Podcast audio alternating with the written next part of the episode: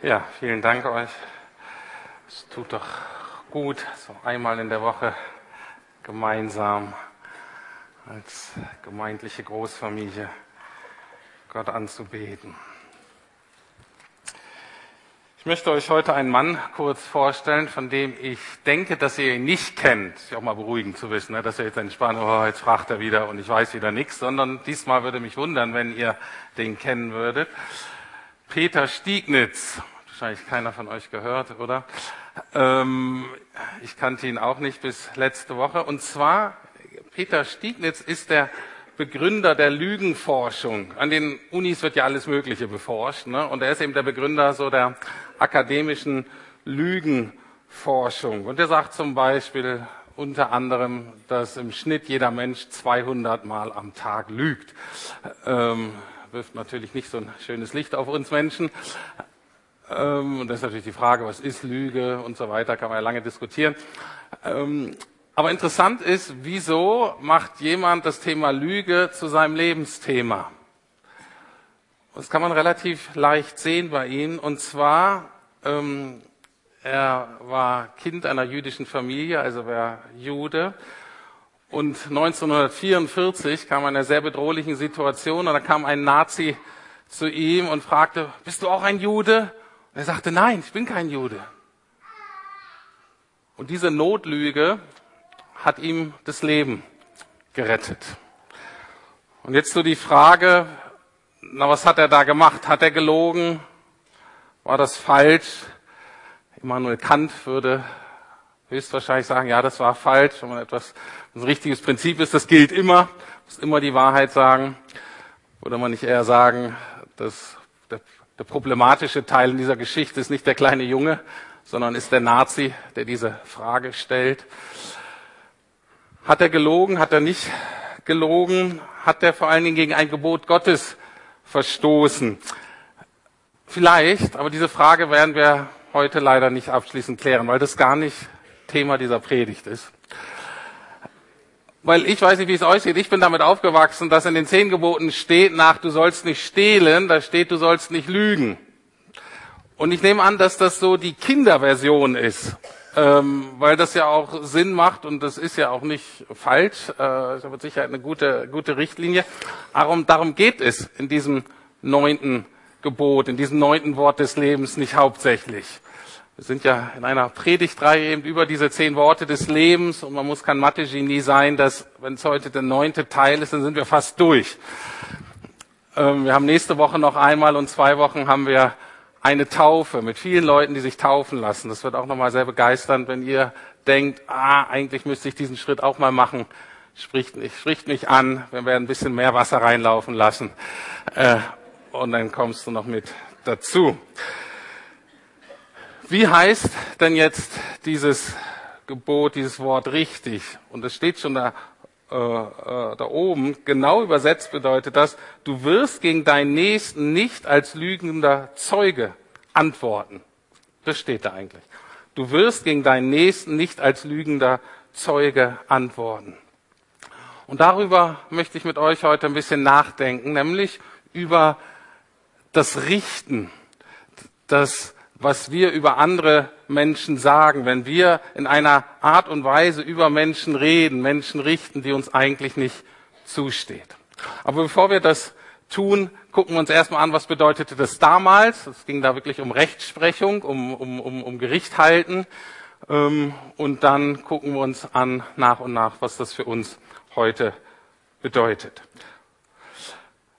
Damals dieses Wort ist ja in einem historischen Kontext gesprochen worden und damals in, Israel, in der Zeit, wo das so gegeben wurde, ähm, die, die Rechtsprechung damals war völlig anders, als wir das heute kennen. Wir denken ja, okay, da wird jemand angeklagt, dann kommt die Polizei, dann geht das vor das Gericht und dann wird irgendwie, kommt ein Staatsanwalt und ein Anwalt und so weiter. Und das geschieht ja in der Regel nicht öffentlich, sondern in speziellen Gerichtsgebäuden. Das war damals völlig anders.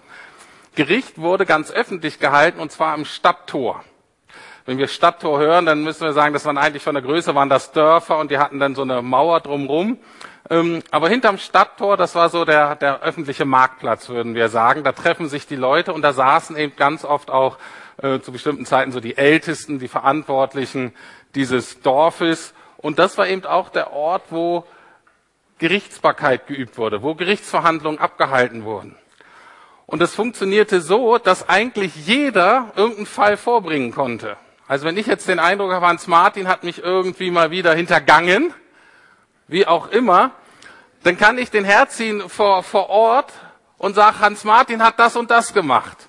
Und dann bin ich nicht nur der Geschädigte, sondern im Rechtssystem bin ich der Ankläger und ich bin auch der erste Zeuge. Das heißt, das Gericht funktionierte damals aber so, dass man mindestens zwei Zeugen braucht. Das heißt, ich musste jetzt irgendjemanden finden, der auch denkt, Hans Martin ist ein Schurke. Und dann gab es vielleicht Edith, die dachte, der ist gar nicht so schlimm. Und, ähm, äh, und aber es, wenn er keinen hatte zur Verteidigung, reichte nur noch einer, der auf meiner Seite war.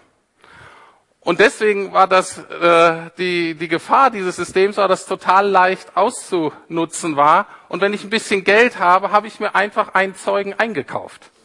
Habe ich einfach gesagt, na, ich brauche hier noch jemanden, der auch denkt, Hans Martin bräuchte mal einen Denkzettel. Und genau das meinte dieses Gebot, du darfst nicht, du sollst nicht, wenn du mit Gott unterwegs bist, wirst du auf keinen Fall dich irgendwie dazu motivieren zu lassen, über jemanden in dieser Situation eine falsche Aussage zu treffen.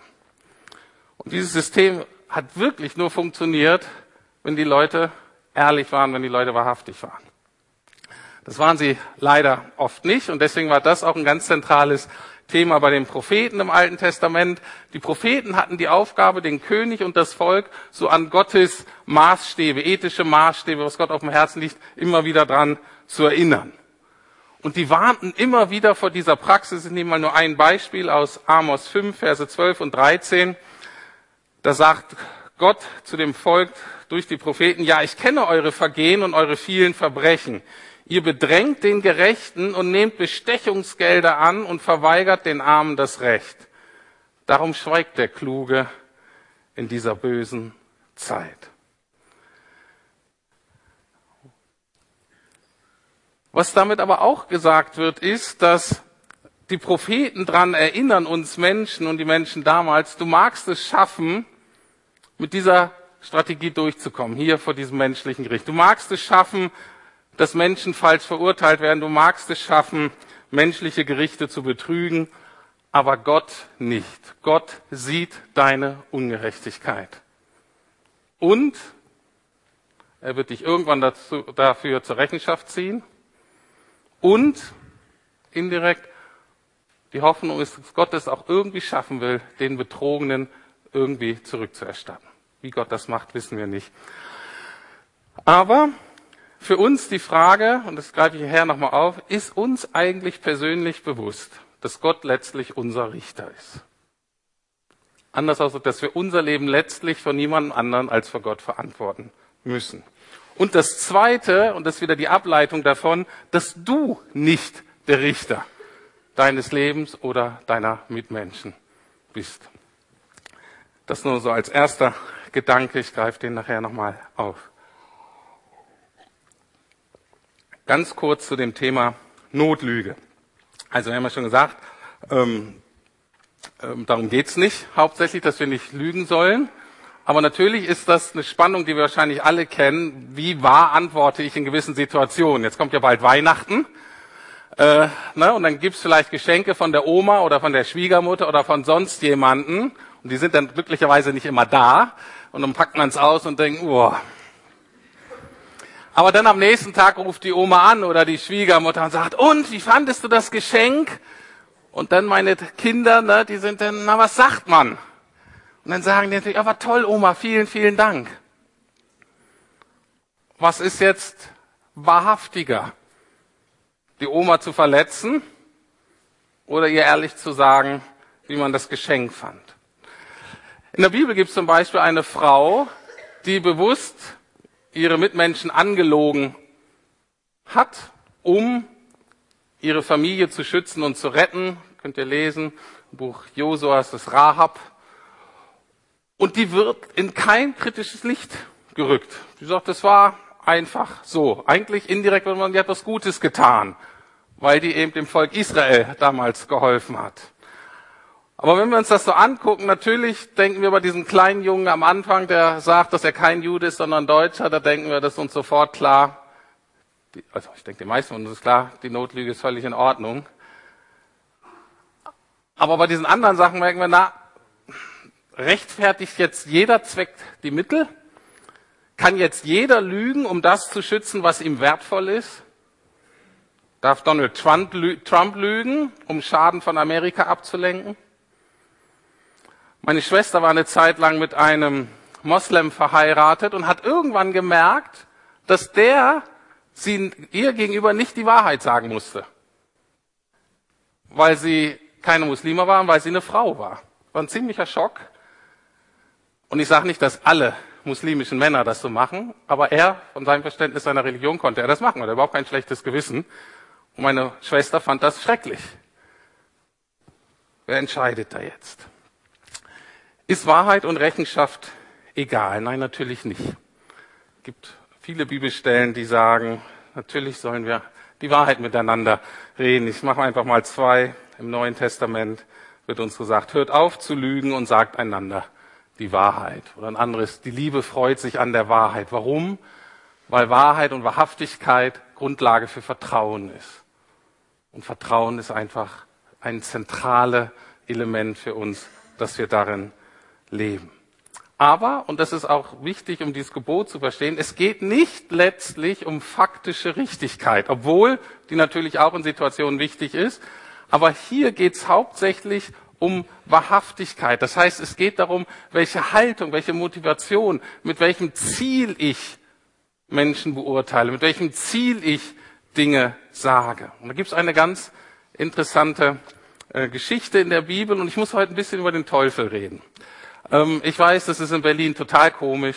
Äh, und äh, wenn ihr denkt, was ist das für ein Schwachsinn, versucht mir zu folgen. Wenn ihr denkt, den gibt's nicht und vielleicht macht es dann auch Sinn.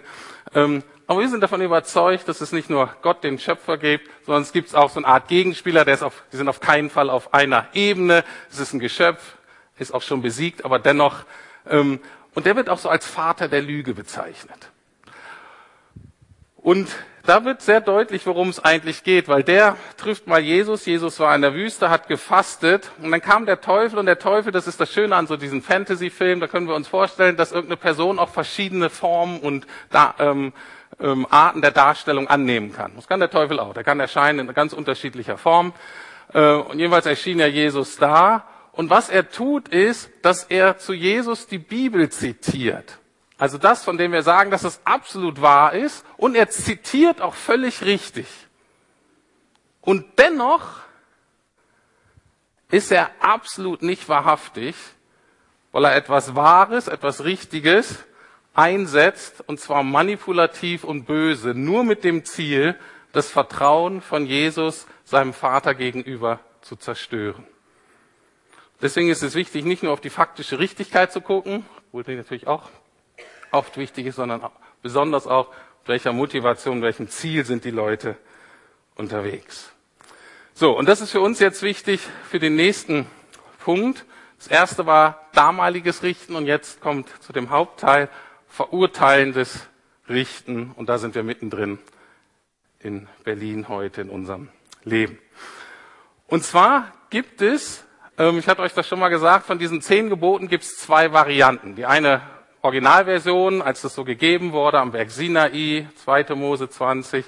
Und dann nochmal nach der Wüstenwanderung 40 Jahre später für die nächste Generation, die das auch wieder hören musste, gab es nochmal diese gleichen zehn Worte und die wurden aber an ganz paar Punkten ganz bisschen abgeändert. Und hier wurde auch das Verb bei diesem Gebot abgeändert, nicht im Sinne von Lügen, also da hätte man was Falsches sagt, sondern im Sinne von, dass das nichtig, leer unnütz ist. Und damit öffnet sich das ganze Themenfeld, nicht nur, wenn es um die Gerichtsbarkeit geht, sondern auch in unserem Alltag. gibt äh, mehrere Verse, die das dann so aufgreifen. Einer fängt an in 2. Mose 31. Verbreitet keine Gerüchte, zum Beispiel. Und dann geht's weiter. Also auch da das etwas weiter. Was ist damit gemeint, mit diesem ganzen Themenkomplex? Ich möchte einsteigen mit der Auslegung aus der Reformation von der reformierten Kirche, Heidelberger Katechismus, die sagen Folgendes zu diesem Gebot. Katechismus war so eine Lernform immer in Frage und Antwort. Das war so die Art und Weise der Pädagogik äh, damals, ähm, wie man den Glauben vermittelt hat. Und ist auch gar kein schlechtes System. Könnte man sich überlegen, ob man es wieder einführt. Jedenfalls ist die ähm, Aussage folgendermaßen. Was dieses Gebot bedeutet, ist, ich soll gegen niemanden falsches Zeugnis geben, niemanden seine Worte verdrehen, nicht hinter seinem Rücken reden und ihn nicht verleumden. Ich soll niemanden ungehört und leichtfertig verurteilen helfen und alles lügen und betrügen. Und jetzt werden sie so ein bisschen krasser, es war damals so, als Werke des Teufels bei Gottes schwerem Zorn vermeiden. Wow. Wie würden wir das heute übersetzen? Wir würden sagen, es geht in diesem Gebot hauptsächlich oder schwerpunktmäßig um eine Kultur der Wertschätzung. Es geht darum, dass ich auch in der Art und Weise, wie ich mit meinen Mitmenschen rede, dass ich versuche, den anderen höher zu achten als mich selbst. Es geht darum, niemanden schlecht zu machen oder klein zu halten oder abzuwerten ihn immer absichtlich schlechte Motivationen zu unterstellen. Da macht jemand was und ich gehe immer davon aus, dass der die mieseste Motivation hatte, das zu sagen oder das zu tun. Die Frage ist, rede ich so von anderen, mit anderen, dass ich Würde und Ansehen von Menschen erhöhe oder mache ich die Würde und das Ansehen eigentlich kaputt? Und da sind wir natürlich auch sofort in dieser Diskussion um Fake News und auch um soziale Medien. Und ich habe mich gefreut, als ich gehört habe, diese Woche im Inforadio, da hatte der ähm, die Polizei, ich weiß nicht, ob das deutschlandweit war oder noch manchen Bundesländern, so einen Aktionstag und ich glaube, der hieß Verfolgen statt Löschen. Einfach mal ernst zu machen aus dem Tatbestand, dass das, wenn ich Leute verleumde, ähm, die beschimpfe und was weiß ich, was da sonst noch im Netz läuft, dass das eigentlich eine Straftat ist dass vielen Leuten das aber eben überhaupt nicht klar ist und dann da, was weiß ich, auf Facebook oder Twitter einfach vom Leder ziehen. Und das war gar nicht schlecht, fand ich. Und auf einmal klopft es an der Tür. Und dann steht da Polizei vor der Tür und die sagt, guten Tag, Fräulein so und so, Sie haben da was im Netz geschrieben. Genau richtig. Einfach zu merken, ja, das ist eine Straftat und es soll verfolgt werden. Und da haben so manche ein bisschen aufgerüttelt und ich denke, das ist richtig. Unsere Worte haben wahnsinnig viel Kraft, entweder aufzubauen oder zu zerstören. Und interessanterweise sind wir bei diesem, bei dieser ethischen Maxime wieder bei unserem Mundwerk, bei unserer Zunge, bei unserem Reden. Und das ist schon das zweite Mal so, weil in dem dritten Gebot ging es auch darum, dass wir den Namen Gottes nicht missbrauchen sollen dass wir auch da aufpassen, wie wir reden. Und ich finde das faszinierend, dass von den zehn zwei ganz direkt damit zu tun haben, wie wir reden. Und das zeigt eigentlich, was für eine Auswirkung das hat. Und diese Macht der Worte und auch, dass es anscheinend ein Thema ist, was viele angeht. Auch hier in diesem Raum, auch durch die Generationen. Jetzt ist aber die Frage, warum ist das denn alles so schlimm? Warum ist diese Sache mit dieser Verleumdung und dieser falschen Anklage so schlimm? Jetzt gebe ich euch einen Gedanken, den ihr vielleicht so noch nicht hattet. Und ich weiß nicht, ob ich sagen darf, vielleicht ist gut, dass manche von euch so richtig erschrecken. Und zwar, wir haben ja vorher schon vom Teufel geredet und er hat die unterschiedlichsten Namen und die unterschiedlichen Darstellungsformen. Und ein Name von dem Teufel ist der Verkläger, der Ankläger der Menschen oder genau gesagt der Christen, der Ankläger derer, die sich zu Gott halten, die es mit Gott ernst meinen, die sich besonders auf Gott zubewegen. Und ein Kommentar aus dem 17. Jahrhundert hierzu nimmt es sehr ernst und die sagen das folgendermaßen, wer eine Verleumdung verbreitet, trägt den Teufel auf der Zunge und wer es annimmt, trägt den Teufel im Ohr. Wer eine Verleumdung verbreitet, trägt den Teufel auf der Zunge und wer es annimmt, trägt den Teufel in seinem Ohr. Und ich glaube, das ist total relevant für uns hier heute, dass wir das ernst nehmen. Und ich predige heute zuallererst zu mir, der wahnsinnig viele Worte in der Woche benutzt. Und manchmal abends ins Bett gehen und sagt, Rüdi, du Depp, warum hast du das gesagt? Ich lieg dann zwar, aber innerlich gehe ich auf die Knie und sage, Herr, vergib. das war wirklich nicht in deinem Sinne. Und wenn wir so reden, wenn wir Leute herabsetzen, wenn wir sie beurteilen, wenn wir sie innerlich beschimpfen, wenn wir sagen, der ist doch so und so und so, dann vergessen wir, wer wir sind und dann vergessen wir, wer Gott ist. Und dann vergessen wir, dass Gott unser Richter ist. Und wir bringen uns selber in diese Position des Richters und der Richterin. Und glaub mir, mit der Position werden wir nicht glücklich. Und je nach Persönlichkeit werde ich entweder, wenn ich jetzt mal Richter für mich selbst werde, werde ich entweder zu viel Verständnis für mich haben und ich lasse bei mir immer mildernde Umstände gelten. Ich verdrehe die Wahrheit so, dass ich besser wegkomme, als eigentlich richtig wäre. Ich entschuldige und rechtfertige mich ständig selber und Schuld ist immer der oder die andere. Wenn du eine andere Persönlichkeit hast, dann ist es so, dass du dich ständig dafür verurteilst und dich ständig kritisch für jede kleine Sache, die möglicherweise falsch sein könnte oder jemand nicht ganz begeistert ist, du dich schuldig fühlst. Und wo Gott sagen würde, hör mal zu, mein Kind, ist alles in Ordnung. Aber das ist das Problem, wenn wir selber unser Richter sind. Aber das Problem ist natürlich auch mit unseren Mitmenschen, wenn wir so über andere reden, verurteilen, verleumderisch, abwertend, dann machen wir uns zu unbarmherzigen Richter über andere Menschen. Und wenn wir es ernst nehmen, werden wir sogar ganz oft zu Anklägern. Staatsanwalt und Richter in einem. Und jetzt wisst ihr, dass es klar ist, wer sich darüber freut, wenn wir so unterwegs sind. Jesus ist es nicht.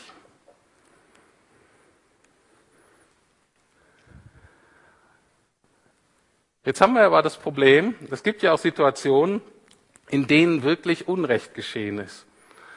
Oder wo Dinge wirklich mich verletzt haben und der andere hat sich wirklich falsch verhalten. Oder es gibt schwierige Dinge, die wir Menschen sagen müssen. Dinge, mit denen wir Menschen konfrontieren müssen, damit sie nicht einfach immer so weitermachen mit diesem Falschen. Das kann in der Partnerschaft sein, das kann sonst in Beziehungen sein, es kann aber auch im, im, im Job sein oder hier in der Gemeinde, dass man denkt, wenn das so weitergeht, das ganze Projekt oder die ganze Teamarbeit wird dadurch gefährdet. Irgendwann müssen wir auch schwierige Dinge ansprechen. Irgendwann kommen wir in die Situation, wo wir beurteilen müssen und sagen müssen, ich glaube, so ist das.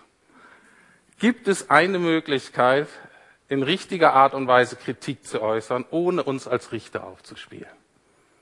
Das ist so die Balance, die, glaube ich, aber ganz wichtig ist im Alltag. Und es gibt eine, und zwar gibt es eine sehr interessante Geschichte im Alten Testament. Da gab es einen König Saul und da gab es einen Propheten, der hieß Samuel. Und Gott sagte dem Samuel eines Tages, hör mal zu, der König Saul macht seinen Job nicht gut.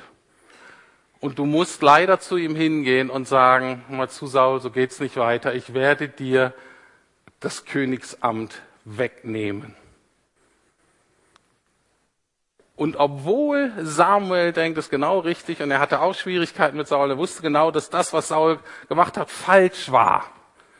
Was hat Samuel gemacht, bevor er zu Saul gegangen ist, um ihm das zu sagen?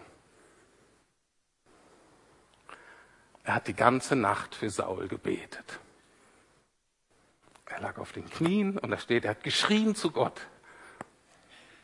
Und erst dann, nach dieser Nacht des Gebetes, ging er hin und sagte dem Saul, was Saul von Gott hören musste. Und ist der letzte Punkt, und ich nenne das Beten des Richten. Auf uns angewendet, wenn ich nicht für Menschen bete, habe ich von Gott her kein Recht, sie zu kritisieren. Ganz praktisches Beispiel. Wir haben nächsten Montag die Mitgliederversammlung. Und in der Bibel steht immer, dass ihr für uns als Leitung beten sollt. Da steht nie, dass ihr kritische Fragen stellen sollt. So, jetzt ist es allerdings so, dass da auch steht in der Bibel, in den Sprüchen, ein Ratschluss kommt zustande durch viele Berater. Das heißt, es ist total gut und weise, zu hören, miteinander zu reden, auch Kritik zu äußern und die Leitung zu hinterfragen. Und wisst ihr, von wem ich total gerne Kritik kriege oder Anfragen? von hier vorne zum Beispiel, Edith und Hans-Martin Schneider. Ihr kriegt das nicht mit, aber immer mal wieder sagen die Rüdiger, habt ihr drüber nachgedacht?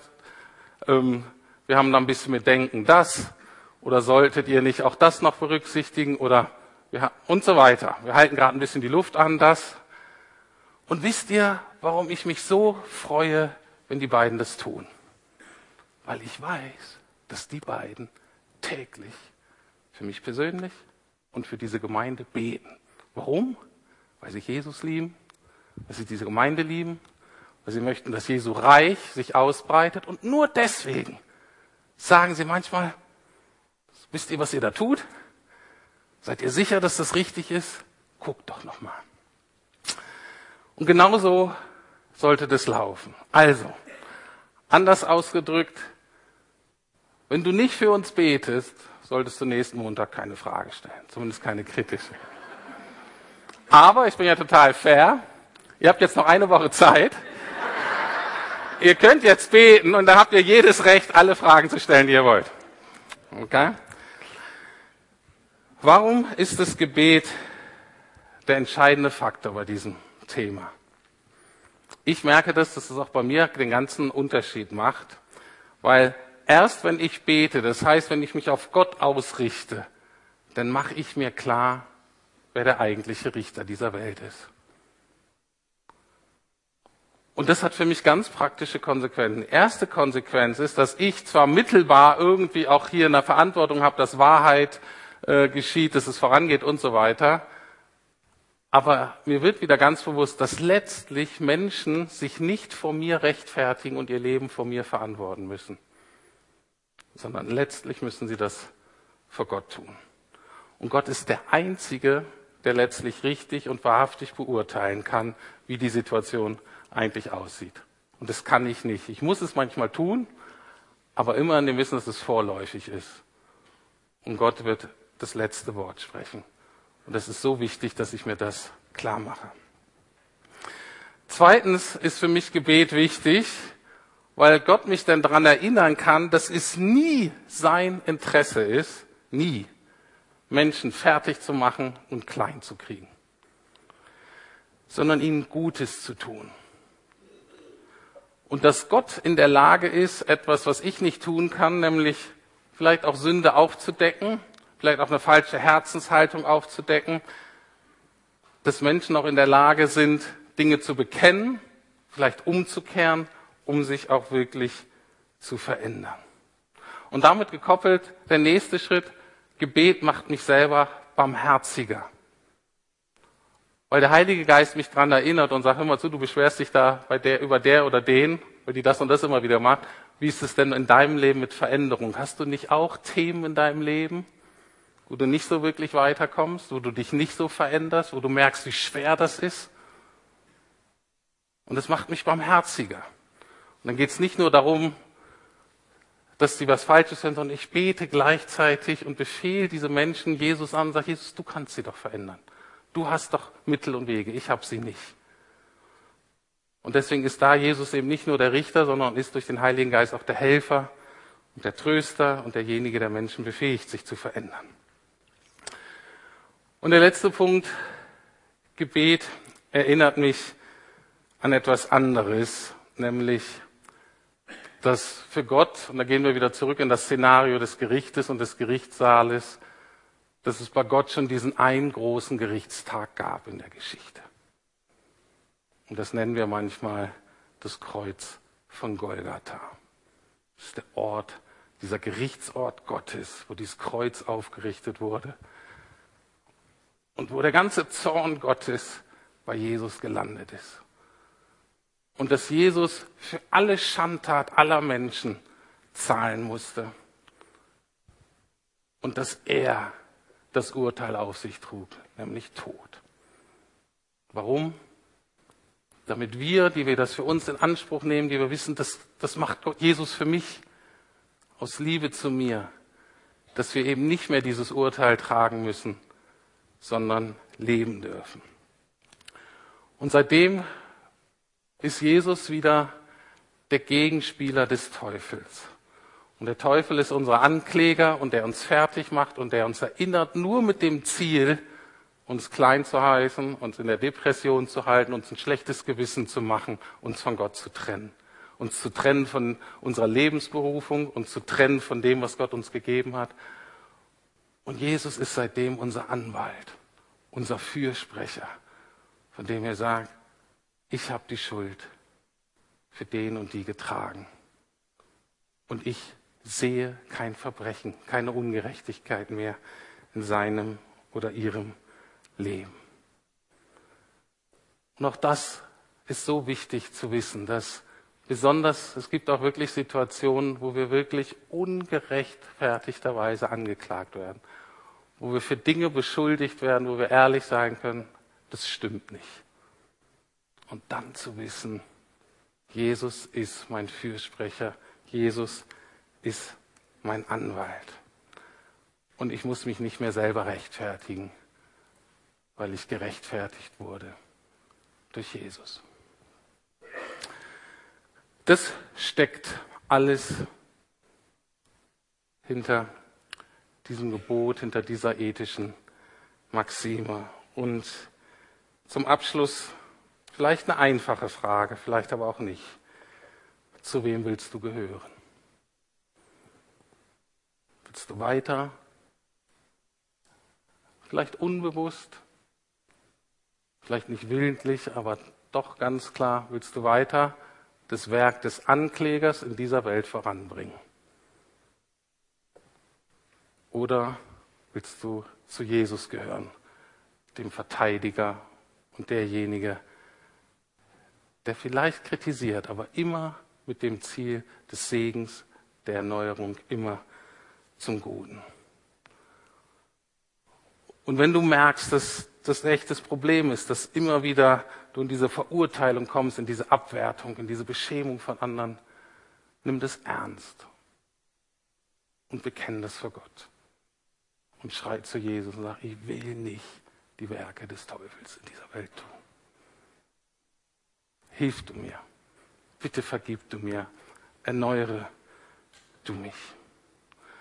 Und da gehört dann natürlich auch dazu, vielleicht auch Menschen um Vergebung zu bitten, zu sagen, was ich dir da wieder gesagt habe. Und manchmal vielleicht auch als Eltern. Manchmal wird mir bewusst so Sätze, die ich meinen Kindern gesagt habe, wo ich sage, man muss den Kindern das sagen, was ich dir damit gegeben habe, völlig falsch.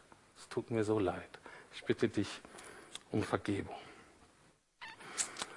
Aber auch die Einladung nochmal bewusst heute in Anspruch zu nehmen, nein, ich möchte zu Jesus gehören. Und ich möchte ihm dafür danken, dass ich nicht mehr vor Gericht stehe. Ich möchte dafür danken, dass ich mich nicht mehr selber rechtfertigen muss. Ich möchte ihm dafür danken, dass ich freigesprochen werde. Und ich möchte dir dafür danken, dass ich lernen kann, dass das, was aus meinem Mund kommt, ein Segen ist für andere. Am Alpha-Wochenende sage ich es immer wieder, ich sage es auch manchmal hier, dass ich hier stehen darf und manche Leute mir sagen, Rüdiger, was du sagst, das hilft mir echt, ist für mich ein absolutes Wunder. Weil dieses Mundwerk, bevor ich das Jesus gegeben hat, hat so viel Leid, so viel Schaden, so viel Beschämung angerichtet. Und ich weiß noch heute, sobald ich das nicht bewusst Jesus zur Verfügung stelle, kommt daraus wirklich schlimme Dinge. Bittere Galle. Ich kann mein Intellekt ich kann meinen Humor, ich kann meine schnelle Auffassungsgabe, ich kann meine Redegabe sofort einsetzen dafür, Leute zu beschämen, zu verletzen, mich auf Kosten anderer lustig zu machen. Und das geht so schnell bei mir. Und deswegen für mich immer wieder die Erinnerung und für, ich, für euch auch die Einladung, gebt das, was ihr habt, gebt es Jesus, stellt das unter seine Herrschaft und sagt, Jesus, benutze du das. Und dann vielleicht festzustellen, dass das, womit ihr Dinge zerstört habt, das hat Macht, das hat wirklich Macht, aber Gott kann das einsetzen zum Guten. Und wenn es bei mir schafft, dann schafft er das mit größter Sicherheit auch bei euch. Ich möchte beten.